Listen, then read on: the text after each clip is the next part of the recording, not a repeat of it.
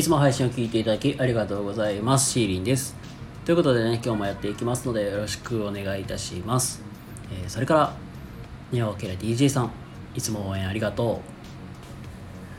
う。はい、えー、どうもこんばんは、シーリンでございます。ということでね、えー、本日ものんびりまったりとやっていきたいと思います。えー、今日はですね、ないものねだりはということで今日はないものねだりについてお話をしていきたいと思いますはいえーと実は寝起きすぐに撮っております。であの頭は回ってるけど下が回ってないという。まあそんな感じですがえー、っとねしばしお付き合いいただけると幸いです。まあということで、えー、本日もよろしくお願いいたします。はい、ということで今日はですね、ないものねだりというテーマでお話ししていきたいと思います。えーと、すいません。先にね、本題に入りたいところですが、お知らせと宣伝だけさせてください。えー、2点ございます。えー、まず1つ目です。えー、まず1つ目、えー、ノートっていうブログをね、僕大体週に1回か、まあ、2週間に1回ペースで更新させていただいているのですが、えー、こちらノートの方にて、えー、私自身の初エッセイ「先生辞めたいけど辞められない」というこちらのエッセイを実はこの前出しましてで今現在ねあの、公開中でございますのでよかったらそちらの方をご覧ください、えー、URL の方にね貼らせてもらいますのでそちらから飛んでみてくださいえー、それから2点目です。えー、1on1 と1対1のコラボ対談ライブのね、お相手さんの方も現在募集中です。でもし興味ある方とかいらっしゃいましたら、ぜひぜひ、なんか、お気軽にご連絡ください。お待ちしております。はい、えー、まあ、そんなこんなで、えー、今日の本題です。今日はね、ないものねだりについてお話ししていきたいと思います。はい、まあ、あの皆さんもね、なんというか、えー、自分と他者を比べる。まあ、誰でもいいです。例えば、まあ、僕と、じゃ例えば自分と自分の仲のいい友達とか、もしくは、まあ、会社とかで言うと、まあ、自分と同僚と、まあ、で比べたりする時ってあると思うんですよ。うんまあ、例えばなんか学校とかやったらさあのよくさみんな例えあの A 君めっちゃスポーツできる運動神経いいめっちゃかっこいいみたいなってあるじゃないですか。まあそういうところもあるだろうし、まあ、会社とかでいくとまあ B さんってこんなこともできるんだ。かすごいなってね。まあそういうねなんかないものねだりみたいなことす,、ね、する機会ってあると思うんですよ。なんか僕もなんかあこの人すごいなって言ってちょっと羨ましいなみたいな、まあ、そういうなんか気持ちをね持つこともありあるんですけどもあのやっぱり大事なのってその人になんかあるものををなんか羨ましいってじゃなるんじゃなくて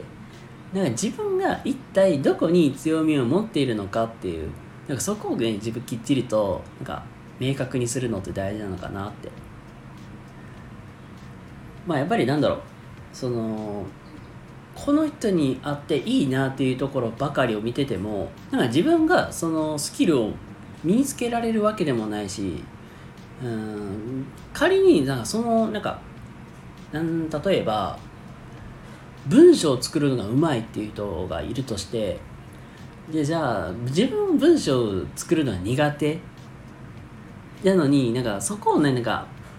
なんかね羨ましいなって思うのはいいんやけどじゃあそこでじゃあ練習をするまあ練習をするとしてじゃあその B さんとかその人みたいに文章が上手に打てるかといえばそうでもない。まあ多少は改善できたとしてもなんかその人と同じくらいになんか文章能力を身につけられるわけではないからうんまあなんだろう。あまりなんかこういうのって僕が言っていいのかわからないけどな変に無駄に努力をしてもその人に追いつける可能性って低いよねって話なんですよ。なのであのー、今日の結論を言うとあのその人のなんかすごいなっていうところを、まあ、羨ましいなとかいいなって思うのは全然いいんだけどっていうよりはなんか自分の強長所強みをやっぱりきちっと生かす。自分はこういうとこが得意だからこういうところで伸ばそうみたいなうんまあ言うたらなんかデザインとかクリエイティブなところはすごい好きだからなんかそこをなんか活かせる仕事をするとかそこを活かすようにするみたいな。だそういうなんか自分が強いところ他の人に負けないっていう部分を見つけてそこを伸ばす生かすっていうのがすごく大事なのかなとっていう話でございます。まあ、あのよくねこの名言ってあのあれえとねこの言葉ってあのマーケターのえっ、とね森岡剛さんがよく言ってる言葉でもあるんですけどもまああのもともと森岡さん自身も実際に丸亀製麺そしてあの USJ を V 字回復させたっていうまあすごいゴリゴリのマーケター、まあ、マーケティング精通されてる方でもあるんですけどもあれですね。あの西武遊園地っていうあの遊園地をねあの V 字回復させたっていう話もあるんだけど実際に西武遊園地ってあのよかったら皆さんこの後調べてもらうと分かると思うんですけどすごい昭和レトロなみたいな感じのものになってるんですけど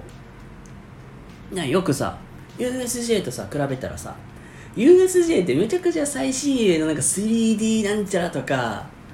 なんかジェットコースターとかなんかすごい新しいものにピカピカ輝いてるじゃないですか。でそれに比べたらちょっとなんかえなんかめっちゃ古いやんっていうようなこれのこの西武遊園地。これをなんか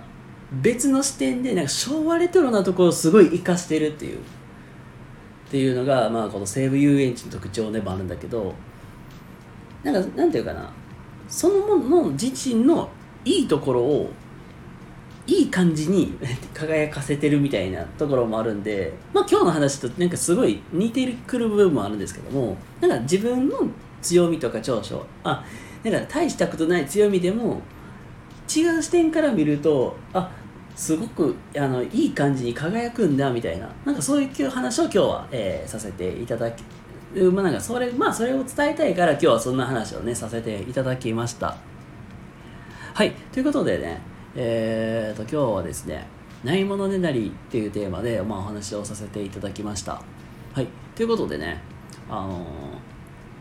ー、まあ、今日の話がねためになればいいなって思います。それでは皆さん今日も明日も素敵な一日をお過ごしください。そしてこの話が良かった、ためになったという方いらっしゃいましたら、えいいねとかチャンネルフォローとかしていただけたら嬉しいなと思います。ということで皆様、今日も明日も素敵な一日をお過ごしください。シーリンでございました。それではまた次回お会いしましょう。またね、バイバーイ。